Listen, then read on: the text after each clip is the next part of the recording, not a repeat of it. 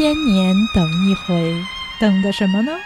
等一回宇宙中最团结紧张、严肃活泼、解放思想、实事求是、与时俱进、开拓创新的节目。我们是 Space X 未知物语。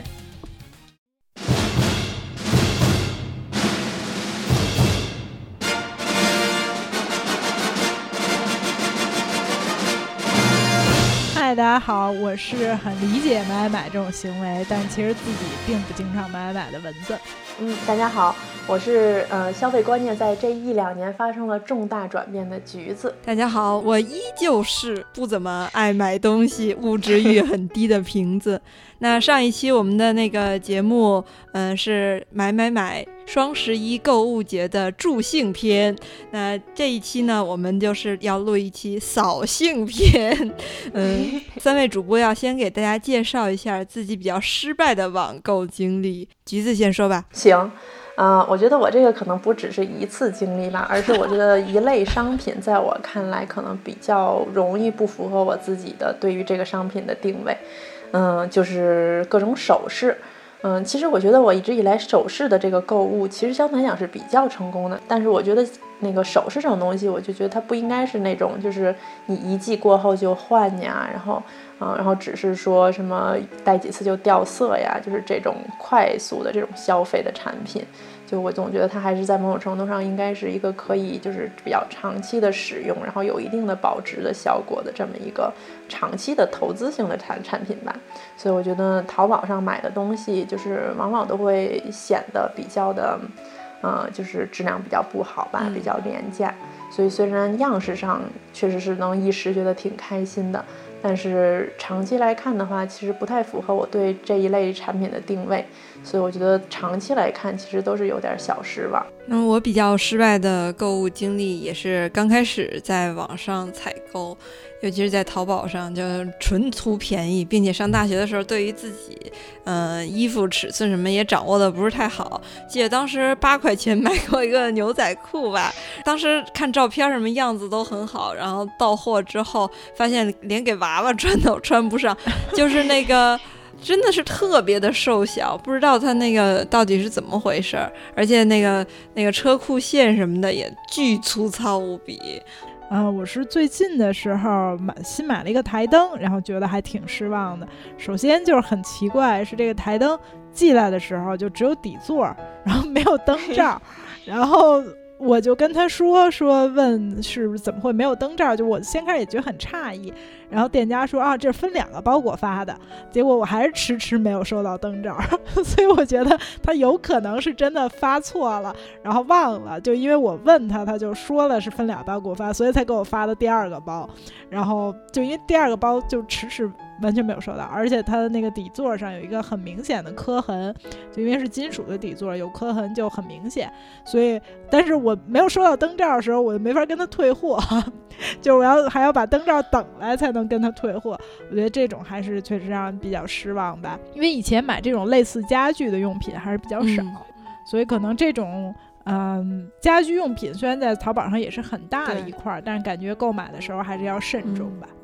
对，就是之前就是好像是今年的报道吧，然后就是看到那个，嗯，就是说有好多那个，就是这种几大快递公司，他们都会有一沓一沓的那个单子，就是填好了的快递单，但是都是完全没有相关的货品的。嗯，然后所以他们就是好像也是，是不是也是哪个哪个报还是嗯的记者去卧底，然后来。呃，报道出来的这个新闻，然后就是说，他们其实除了就是正正常的这种的，嗯，就是这种物流的业务之外，他们还有专门的就是刷单的业务。就是他们就可以买单，然后这个单它也是有值一一定的钱的，但就不是说真正的是跟送快递一样的那个价钱，就可以一下成百上千的买，然后这些单就真正的会出单，就有真的单在，然后但是就是没有货，然后就是帮这些淘宝的这些店家就是刷他们的这个信用，然后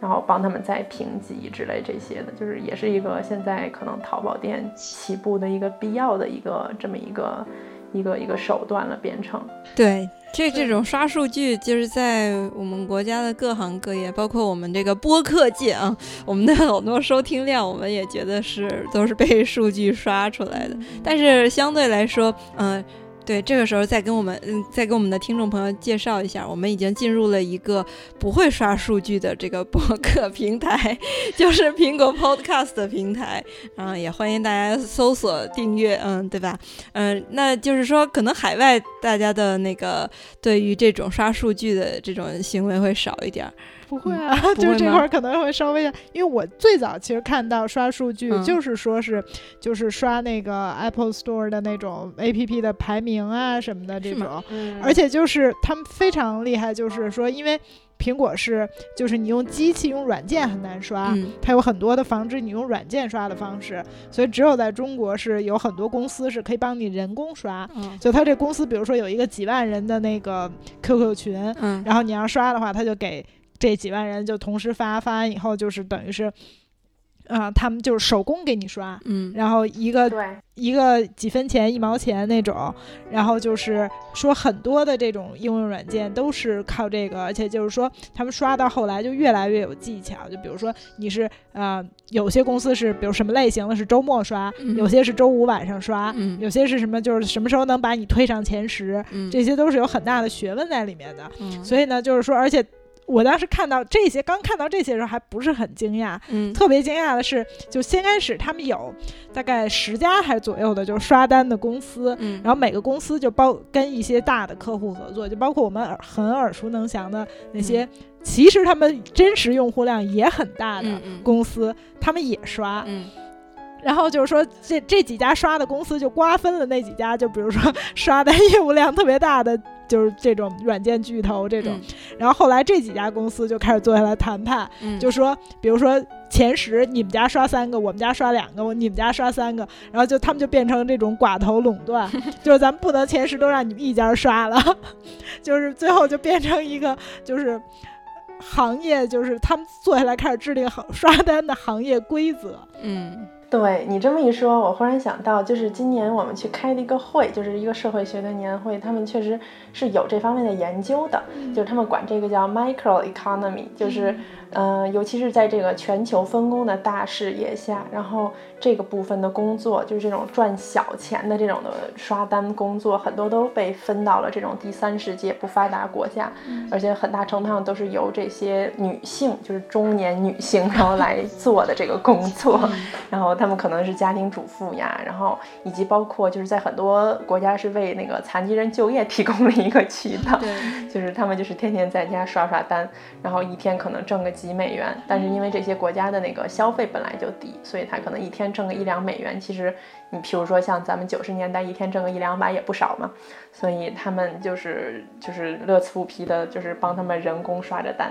以及我之前是看他们说，其实好多时候这种就是目前的人工智能的产品背后，就是嗯也不是说是智能的，而是说都是靠这些人就是一直在点，然后就是。他们人就是真人筛选，然后来靠这个作为人工智能最开始的那个数据的积累，然后来之后再那个机器再通过他们的这个人工的这个这个筛选来继续他们的算法。因为你如果没有原始数据的话，它的这种什么什么学习的这个能力就是并没有办法学到任何东西嘛，所以需要有一很多的数据的积累。然后这些人就是在做着这种赚小钱，然后点点鼠标的工作。那也就是说，这种现象在全球都是有的，不光是在中国才会有，具有中国特色的是吧？对，而且它是一个全球分工的东西，就是它会集中在一些特定的群体和一些特定的，甚至一些特定的国家。那继续聊聊你们在国外的那些网购的经历或者经验，或者他们的消费观念吧。那我先说一下那个那个送货小哥这件事儿吧。嗯，就我觉得那个刚才那个那个一聊到送货小哥，我就忽然想到，现在在法国就是流行的好多。这种送货的小哥的呃流行，对这个词我觉得挺合适的，就是已经是跟国内这种形象完全不一样。你比如说他们最近新发展出来的这种好多送货的渠道，是因为他们觉得可能是呃好以前有很多是骑那个摩托车或者是这种开车或者是这种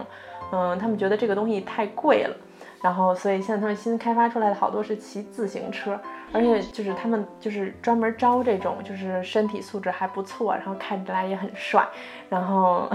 可能只是兼职，但每天只做一两个小时啊，就是但是大批的招来这种人去送货。然后送货时，他们就会背着他们的那个公司的小箱子，所以就是，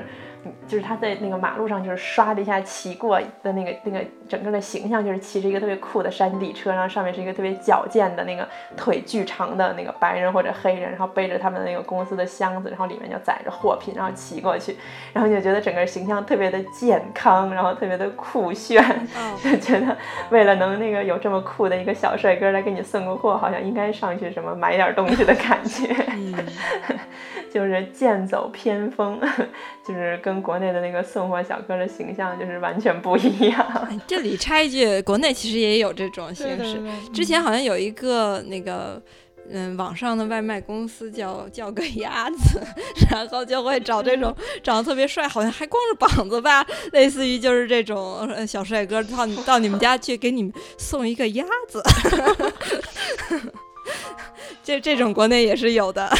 做起来了吗？做起来了，而且当时还上了好多就是那种美食节目吧，然后好多人都去点这个鸭子。哇塞，忽然觉得自己错过了好多。没没说正经的，说正经的。对对对，你还有什还有其他还有什么关于送货的这个故事？或者说关于网购，嗯，就是每一次，因为之前看过一个报道，是说南京的那个邮政的系统，然后说他们现在的那个邮递员，然后每周可能只有一封信，然后就是讲他如何坚守岗位，然后至死不渝这种的，嗯，打算一直做到自己的退休，不想转业。虽然现在收入也很低，而且没有工作，而且再加上我觉得在国内总能看到好多这种邮政系统的人。然后现在就是骑着自己的或者小电动车或者什么，然后就背后是一个瘪瘪的邮包，就觉得那个还挺心酸的。嗯，但是在法国的话，我就觉得他们好像所有的这些系统都就是。就是所有的这些新兴的这些产业，嗯，都能最后很好的融入到他们已有的这个邮政系统中，嗯，就是他们产生的这些新的这些的那个那个需求，然后全部都被他们的邮政系统就是开发出来一些新的这种的呃服务方式，然后都能就是很好的对接。我觉得这点其实是在国内挺可惜的，但这边就觉得他们做的还挺好的。嗯，你比如说，你像他们现在这边也很兴一些网购的网站，然后但是像他们的这个嗯邮政系统，他们也是跟他们签订一些这种合约式的，然后就会有这种他们是预付的一些这种的，嗯，就是他们预付运费，然后。然后，所以你无论买什么，他会给你有一个这个运费的固定的这么一个一个价码吧。就你比如说，你无论买什么，它都是六点五欧的运费。然后你如果买，比如说超重的下一个档级，就是你无论买什么都是七点五欧的运费。所以你买的时候就不需要就是担心运费可能会贵呀，或者是什么的。就虽然整体上仍然是相对来讲还是稍微的贵一点，但是就完全是可以接受的范围。嗯。而且我觉得他们的这种服务就是没有给其他的任何这种私私。营单私营企业的，就是没有给他们这个机会，就是这片市场仍然是他们，就是他们在那个站着，所以我觉得这点其实还是做的挺好的，而且以及我觉得他们还有就是他们法律上的健全，导致他们的这个，嗯，这个邮局邮政系统仍然可以健硕的活着。就是因为你无论是起任何经济纠纷，如果你没有发一封挂号信做证据的话，就是他们都会不算数。所以他们就是无论是你有任何的经济活动，就是挂号信这一这一环节都不能省。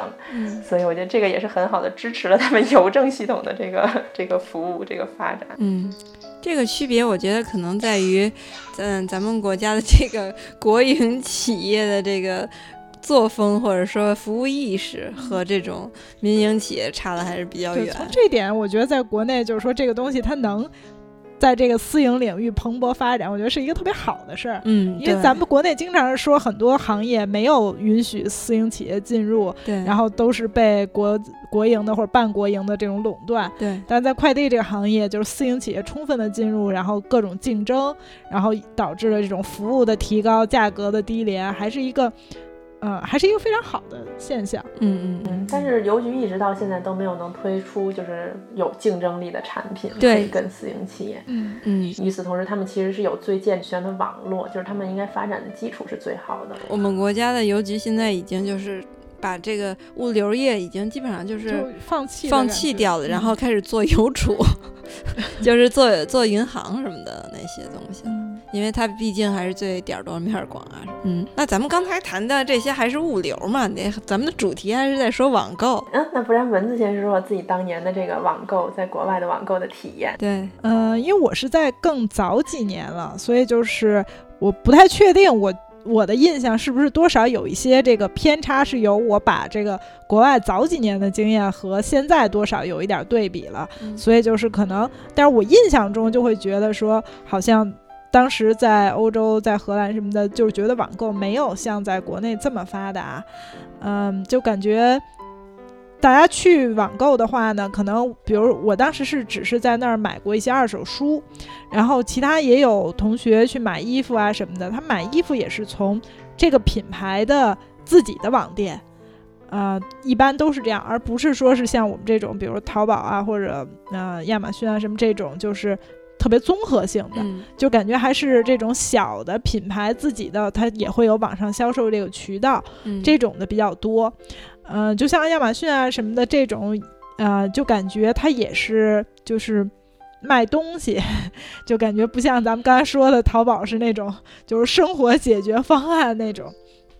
而且另外一点，就可能觉得是说，呃，像他们那边儿，呃，整体的这个传统零售业还是挺发达的。嗯，感觉一个是包括当时在荷兰，另外还有一些，比如亲戚在香港，也都觉得说。就我们跟他们说，哎，我们就是像亲戚在香港，就是我跟他们说，就是说啊，比如我们很多东西是网上买的，他们就会很奇怪，他们就会觉得说啊，为什么要去网上买？其实他们就是，当然，我觉得一方面原因可能是送货的这个物流的人力成本可能，比如在香港会比较高，另外一方面，我觉得还是他们的那个零售业会比较发达，他们的可能不管是那种便利店还是大的商场，嗯，都在就是和居民区结合的非常紧，所以很多东西就是你下楼就能。买，你甚至于，因为他们那边就比如经常下雨，所以去去的商场都不需要出去，就是你都是下楼，然后或者走个什么地下通道什么的就就能到的那种，所以他可能确实网购的需求不是特别，嗯。特别强，那可能在国内确实现在这些年主要是因为就是地价的上升吧，然后商场的那个价格就会飙升，对，然后再加上前些年可能就是说因为在那个八项规定啊什么出来之前，就是有一些这种像北京嘛，就是很多地方就是这种腐败的机会很可能就是很多地很多人就是说是有这种获得什么消费卡的这种机会很多，所以他们去。他们拿着这些消费卡，他们去商场消费，他们就不在乎价格嘛。所以就因为包括地价的快速上升，就一下就把这个商场的价格在很短的时间内就推得非常高。所以现在我就觉得，就如果不让我去网购的话，买一些生活用品什么的，或者比如衣服啊什么的这种，我就觉得就没有什么地方可以去买。对。就商场的价格非常高，而且选择还很少。嗯，然后其他的一些那种很低端的，就是比如小商品商场啊什么的这种，全都外迁了。又这两年又都外迁了，就像冻批呀什么的，就又都搬走了。所以就等于是你没有什么太多的实体店的选择，所以你就你不网购也不行了。那可能在其他的地区，可能一方面就没有我们这么低的物流成本。就没有我们这么方便。另外一方面，他们的零售业也比较发达，嗯，所以我觉得好像其他地方好像没看到像我们这样，就是好像对网购的这个，在整个的这个消费比例里占比这么高的现象。嗯，蚊子说的这个确实是，我觉得这个是一个，就是就是刚才蚊子说的一句话，就是他们确实是买的还是东西，而不是一种生活方式。嗯嗯。我觉得在嗯，无论在法国还是在美国，我觉得也是差不多这种情况。不过我觉得其实，嗯，就是这个其中还有一个因素可能挺重要的，就是这个地大物博的这个因素。对对对。我觉得 在中国就是地大物博嘛，所以你这个物流就是需要得达到很高的一个层次，才有可能说你这个零售业可以，就是说实体店的零售业可以很好的把这个整个的商业的网络给连接起来，因为它是一个非常大的一个网络。嗯，我觉得在美国也有这个情况，就是我觉得在美国其实网购就是很发达，就是真的非常发达。我觉得很大程度上让我觉得跟在国内的那个网购的频率和这个需求都是可以，嗯，相相相媲美的。嗯，而且我觉得在美国才能就是真正感觉到，就是说为什么亚马逊是这个这个这个一个一个这种商业大鳄，因为在中国，它好像很大程度上大家对它的认识还是就是买书的网站，嗯，但是在美国确实是它就是一个某种程度上可以当做淘宝的一个这么一个网站，就什么都能淘。嗯，然后以及我觉得他们在嗯，就是这些国家会有好多企业，它就是以在网上做电商起步的，就是它反而没有说像在国内，就是你电商起步，在很大程度上就意味着你在淘宝起步，嗯，就是完全是一个这种就是概念上已经就是。网购的概念基本上都已经快被淘宝给那个垄断了。虽然后来现在也有很多其他的这种什么蘑菇街啊、什么唯品会啊这些新的网站吧，但是都没办法跟它就是那种那种就是可以嗯这种站到同一个平台上跟它划分这个同这个江山的感觉。但是在那个美国，我觉得就会完全是不同的。就是完全不同的类型的这种的网站，你像它会有这种综合购物型网站，然后但是也会有很多企业，嗯，你比如说当时，嗯，就是朋友嗯之间推荐的一个，呃，这种 startup 这种的企业，但是后来做的挺大的，它就是专门卖它的一个治痘的，就是青春痘的产品，它就那个 acne，然后那个 dots。嗯，org，然后他是自己就是起步，就是用最简单的这种的去青春痘的配方做了三个最简单的产品，然后通过网上就是可以，你可以先那个就是跟他免费领取这种的小样，然后之后他会卖这种正规包装的产品，就是他从整个的商业理念上到他卖的产品上，就一切都是贴合这个网上营销的这个模式的，就他根本不存在那个实体的这种的营销。所以我觉得这个这个模式确实是可能在，嗯，西方会更就是就是发展的比较好，但是可能在中国现在还不是太多，至少大家不觉得这个是一个很正常、很很就是经常可以接触到的这么一种这种商业模式吧。然后以及就是我觉得在美国，它能就是。这个这个网网上购物和这种电商行业能这么发展，我觉得很大程度上也是因为它这个国家本身也是地大物博，所以它这个物流的这个信息流通和这个物物品的流通都是需要有更，呃，就是反正多重网络吧的连接，然后才能达到一个比较好的流通效果。但你像在西欧，像在法国，它毕竟就是。嗯，还是小国，虽然也不能说小国寡民吧，就是也挺发达的各个方面，但是就是它的这个物品的流通以及这个零售业的实体店的网络就是比较好建构，而且它这个已经是多年历史的积累，嗯，所以确实是会造成很多人他们仍然是到今天都不太会愿意。网购，甚至对网购这个东西的认识，仍然还是停留在可能咱们父母前几年的那种心态上，就是表示比较拒斥，而且完全不需要的这么一个这么一个状态。嗯，所以我觉得在这个环境下能做起来的网站，就是它都是需要有一个呃前期非常那种精尖的一个市场的研究，然后有一个非常明确的一个就是一个小点的定位，然后让它可以在整个的这个领域站住脚。但是确实是有几个网站，我觉得做的都是挺好的。你就是说，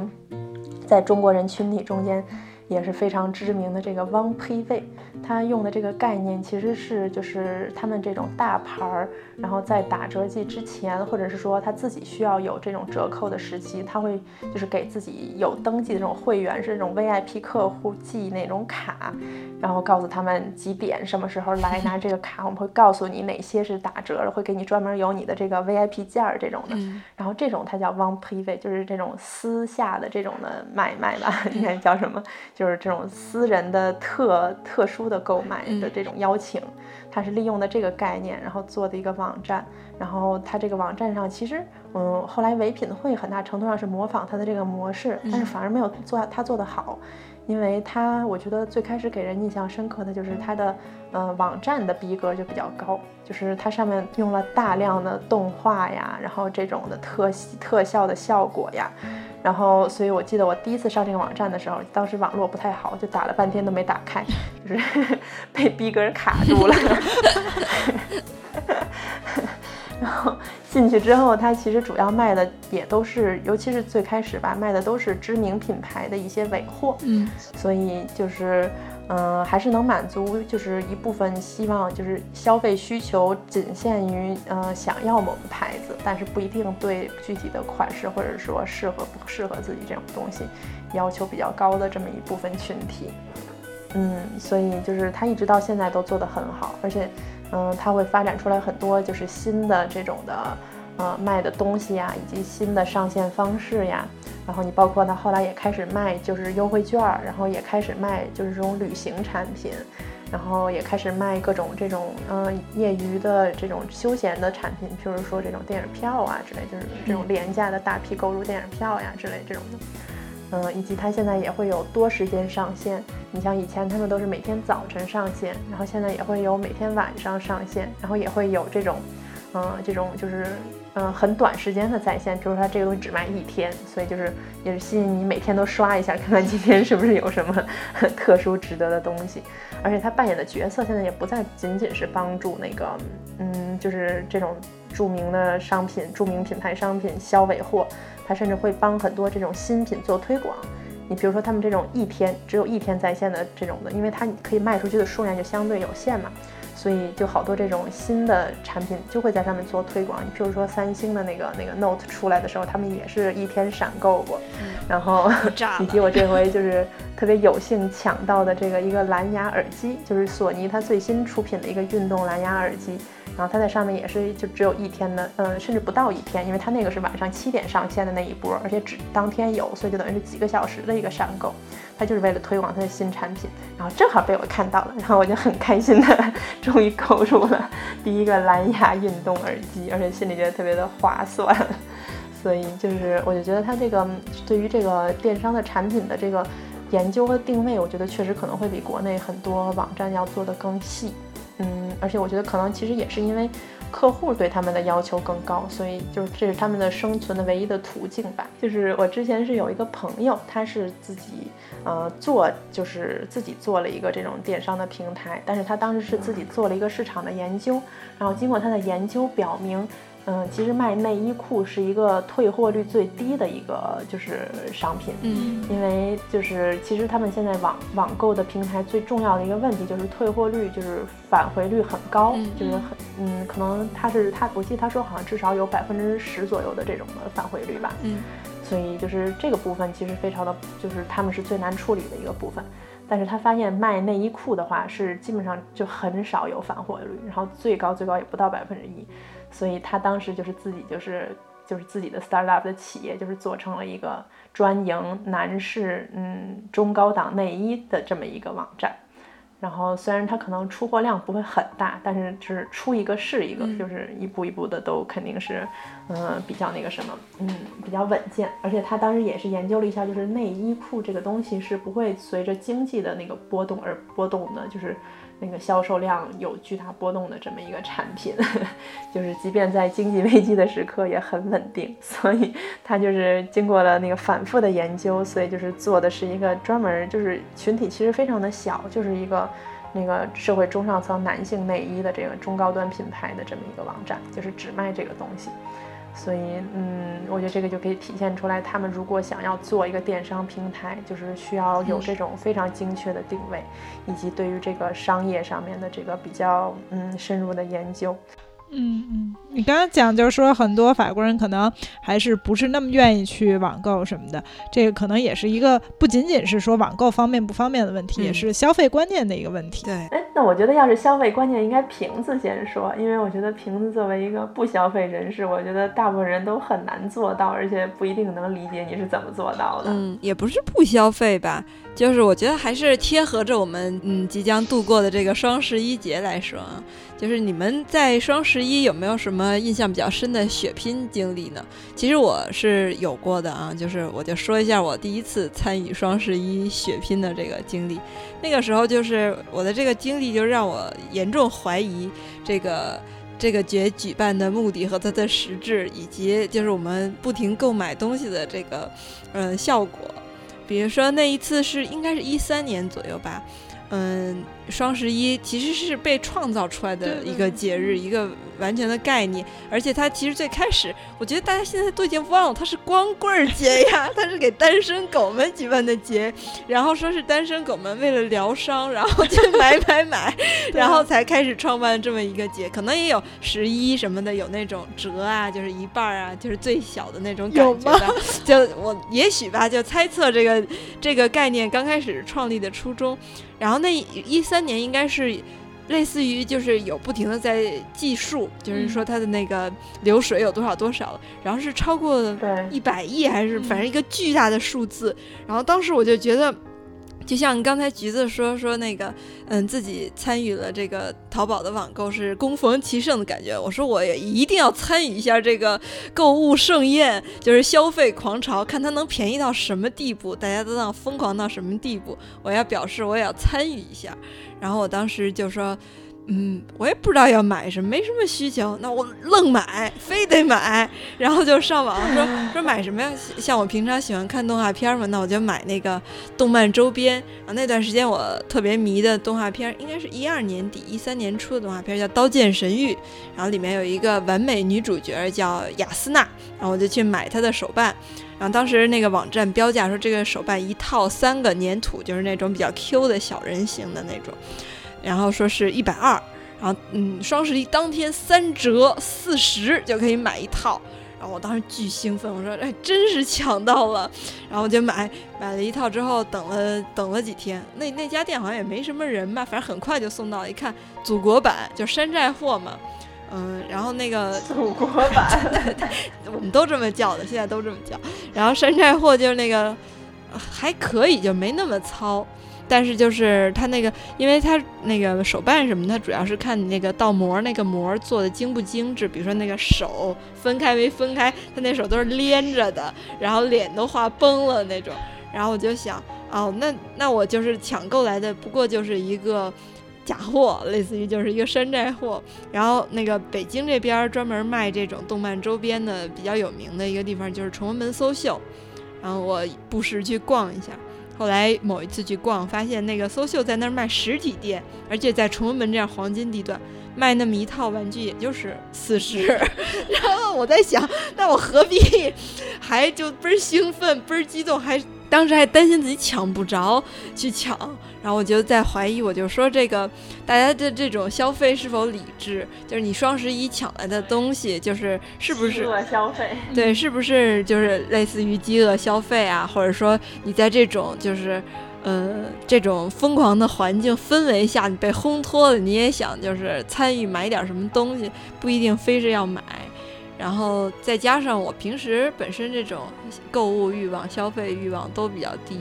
然后我除了就是说非要用了以外，我不会去买东西的。然后嗯，也知道周围有人因为压力大呀，或者是因为嗯，就是有这个物质欲呀，想去买东西。然后我就不明白这种东西是不是有那么强烈的疗愈的效果，以及大家买了之后，嗯，就是你买了买那么多，你放哪儿啊？就是尤其是买。买包包这件事儿，其实是我最不能理解的，因为对我来说，就是你一个几万块钱包，嗯，和塑料袋儿，在我看来是没任何区别的。然后大家就说，不同的包要配不同的衣服，不同的场合什么的，可能因为我工作的原因，这这都不需要啊。然后我就在想，你买这么多东西，你放哪儿？我连买手办买多了，它其实很小嘛，我都没地方放。所以，那个我对于这种购物行为，尤其是因为其实这个整个是一个消费观念的问题啊，可能和我们这个嗯话题稍微离得有点远。但是是因为网购使得这种购买更加的便利，然后大家的这种冲动可能嗯更短的就能够完成，而不是说拖的时间特别长。然后我理智下来，我冷静下来了，我想我就不买了。嗯，所以我觉得这个也是希望和两位主播以及我们听众朋友们探讨的一个问题。嗯，就是双十一买什么，就是我们真正买的是什么？对对对，就是或者说我们的这种买买买的欲望，嗯，到底对不对？是不是一种就是应该控制一下的这种欲望？嗯，蚊子是怎么我是觉得说可能。我个人其实也基本上都是，不管是逛商场还是买网购这种，也基本上都是想起什么比较有需要才去买，也并不是说这种就是没事儿就刷一刷呀。就对对对。所以以前就是我也是逛商场也是，对对这 待会儿橘子得好好说一下这 嘿嘿嘿隐藏的这个，就所以，但是其实我觉得我很能理解，就是说很多人他买的你可能说他这东西不值，嗯，但是。我觉得就是，比如说双十一这种活动的这种参与感、嗯，狂欢感，就买一高兴。对对对，你就买一高兴，或者说包括我买了再退。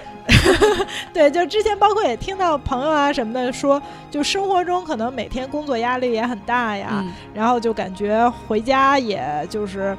在家庭，你回家也想着你，比如打扫卫生、做家务，也是一个压力会比较大的事儿。那可能这时候同时你时间又很少，你又没有时间，比如说做一个电台呀什么的，所以就是你可能。从释放压力呀，给自己创造一种期待的这个角度来讲，就可能生活中最容易的方式就是说，你去订一个下个单，然后在等包裹的期间，确实你会很充满期待，就哪怕这个期待是非常短暂的，嗯。所以我觉得对于这个事情来讲，我觉得我还是很能理解的，只要你是。嗯，买买买，花的是自己合法赚来的钱。嗯，你不是那种说我像刚刚提到那种用那个不劳而获的消费卡呀，什么人家是那个贿赂你的这种。其他就是你如果是自己合法赚来的钱，我觉得你去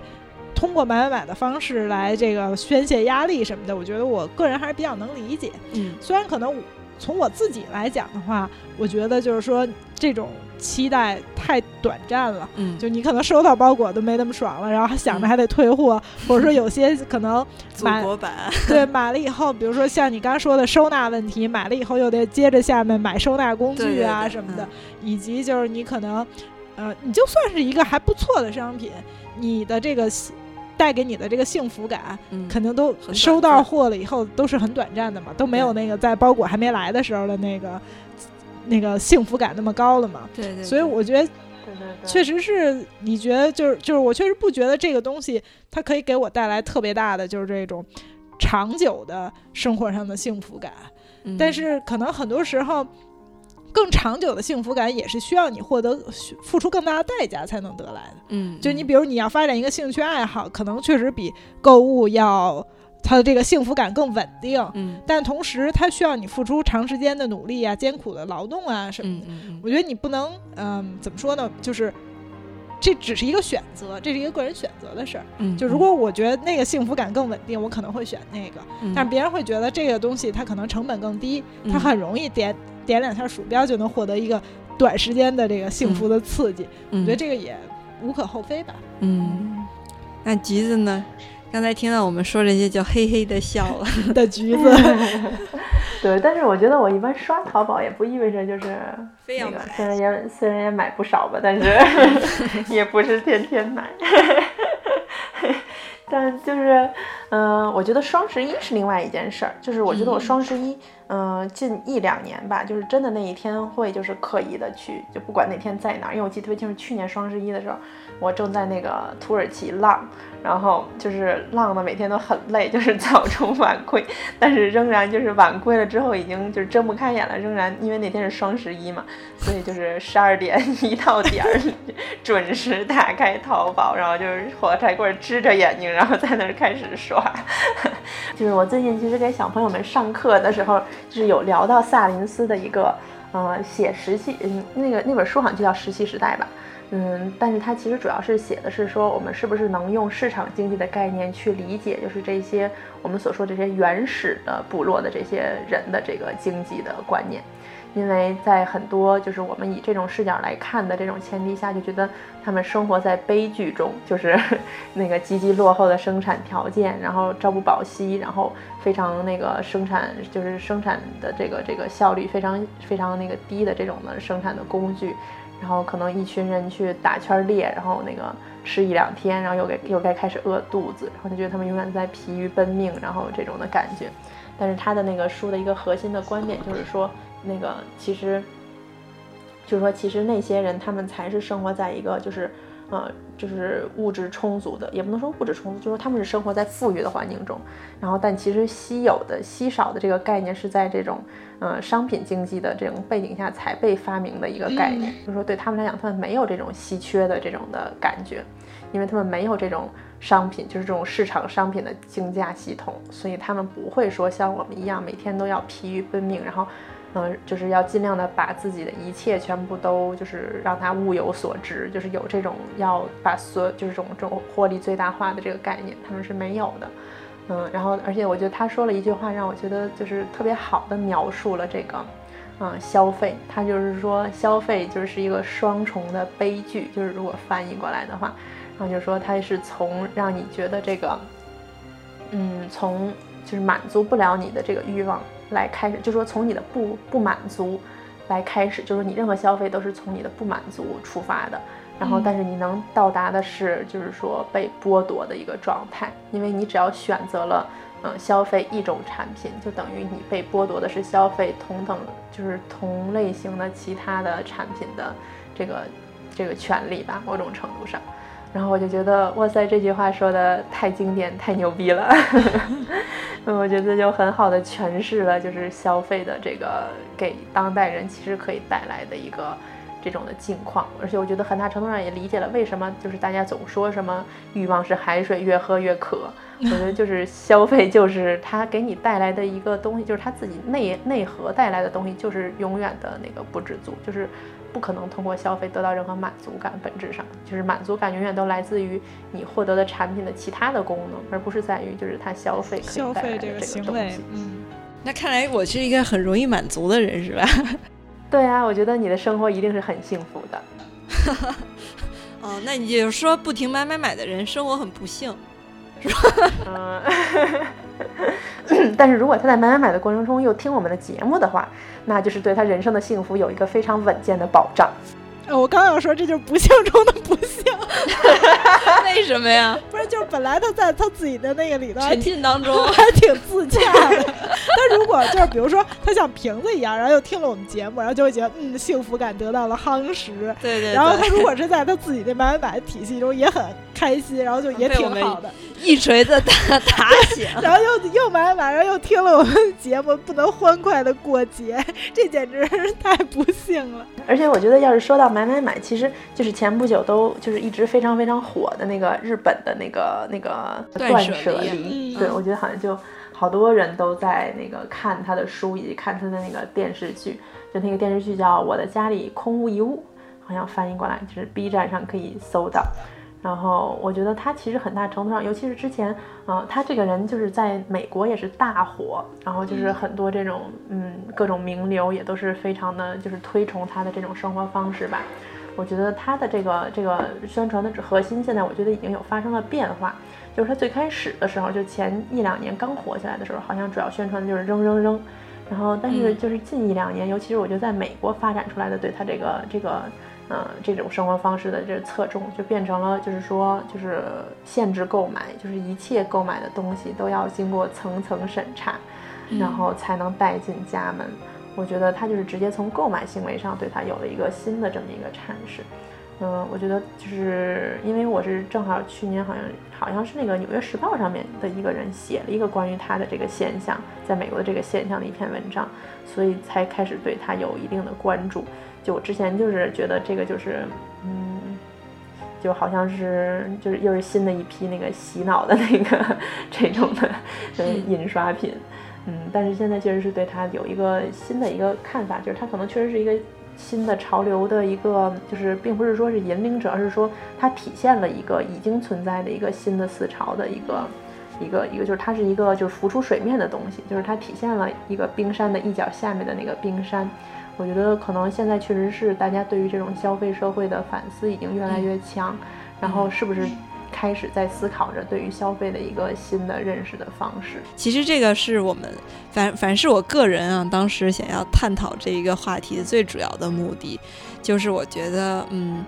因为我平常经常看微博嘛，而且在微博上关注了很多所谓的段子手、营销号什么的。那个就是在嗯烘托一种就是买买买买了我就高兴，我有什么不高兴我都靠买了解决的这么一种就是氛围，说或者说一种生活苦恼的解决办法，一种减压方式。但是我一直非常怀疑这种减压方式，尤其是嗯，就是我也知道很就收收纳这个问题是我非常关注的。就虽然之前呃至今我也没有看过断舍离的相关的书或者是。嗯，影视作品，但是我一直都是自己有这种概念的。我我也认识好多朋友，就虽然有小姑娘打扮的光鲜亮丽，家里都是乱七八糟，或者当时宿舍寝室里面是乱七八糟的。我觉得这个就是，嗯，这个也是跟他买买买给我塑造出来这种不停的追求物质欲的这种感觉一样，就就会让我觉得你的表面都是光鲜的，但是你的。内容都是一团糟的。嗯，所以这个这是我比较就是感兴趣，就是对这个话题的除了谈经理以外的一种反思吧。嗯，而且我觉得就是其实我刚才说到一半的时候，我也越来越在想，就是我觉得。就是刚刚我也说，就是你可能买买更多的是一种短时间的刺激嘛。对对对。就是其实你真正任何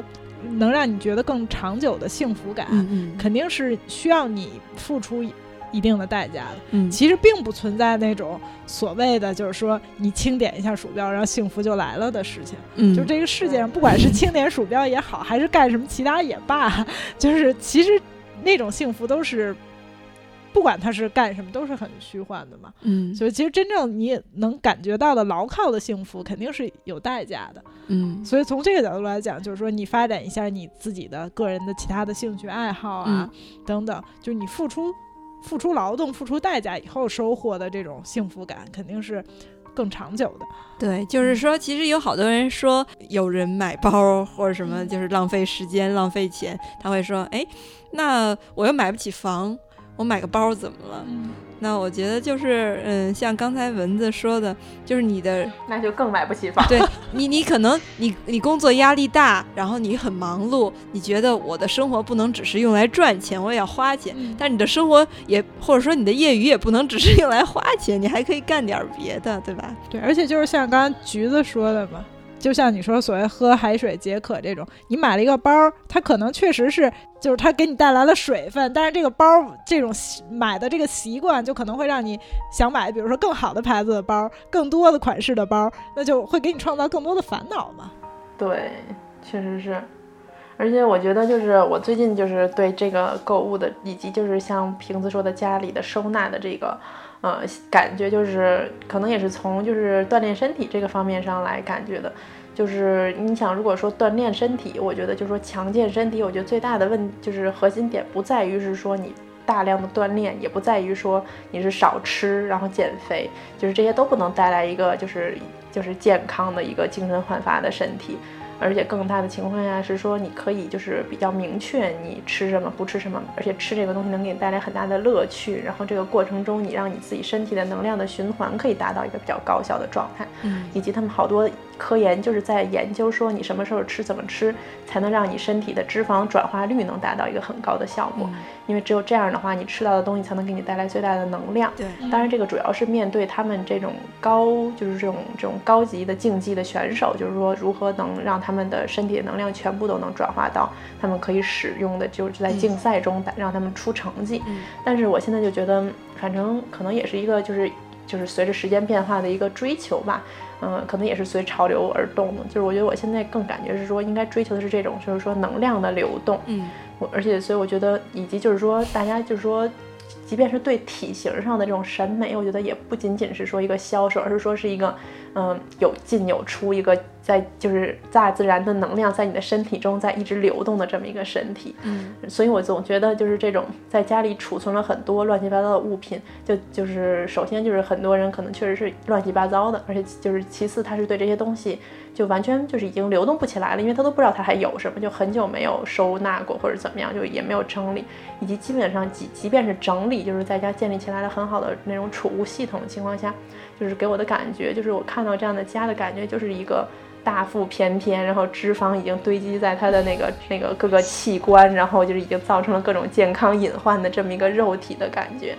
就让我觉得就是就是累赘太多了，嗯，冗余，就是这样的。对，就觉得他其实没有办法，我觉得一个人没有办法同时可以跟那么多物品建立联系，所以他已经就是这些物品在他的生命中已经流动不起来了。所以我现在觉得好像从审美上，我好像不太能接受这种 就是这种生活状态了。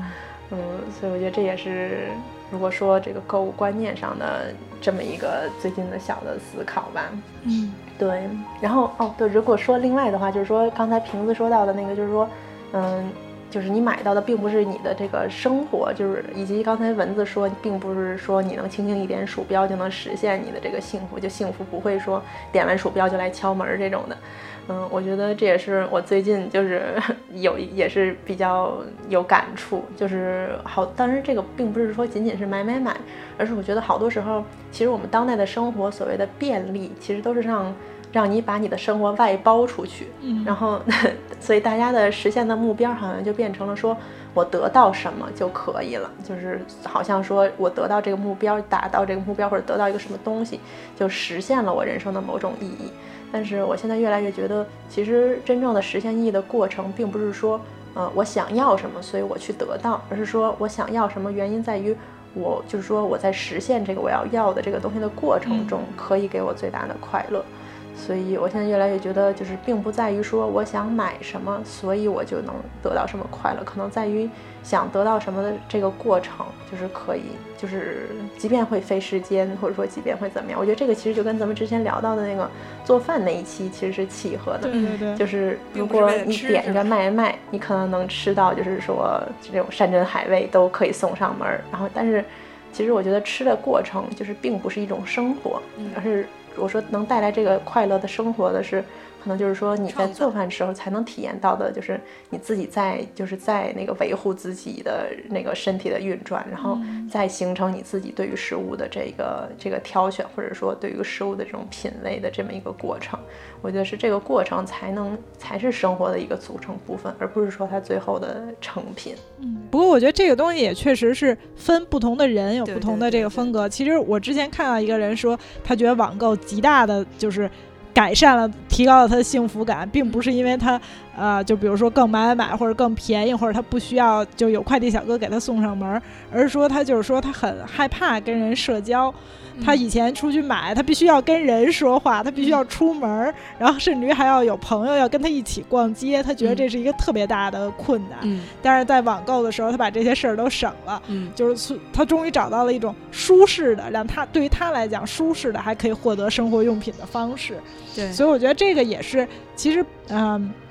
从这个角度来讲，就是说。每个人找到最适合自己的方式，其实就就很好。这也是一个，就是像跟你说的，就是说看重这个过程并不矛盾。嗯，就这个过程就一个。比如说，适合他的这种比较低交流的这种这种过程，对于他来讲，就是能极大提高他的幸福感的。嗯，那那这个就也很好。对对，就看是来用来买买东西是用来那个建立一个过程，还是说你只是为了享受这个商品的这种价值？对对对。嗯，我们虽然就是有点给大家扫兴啊。嗯，恰逢双十一血拼购物节，但是我们就是又录了一个关于买买买的扫兴版，但是也是希望大家那个能够，呃，理性消费，呃，健康生活。我们今天的 节目就到这儿，好正点。对，那那就那个，嗯，大家拜拜，拜 拜拜拜。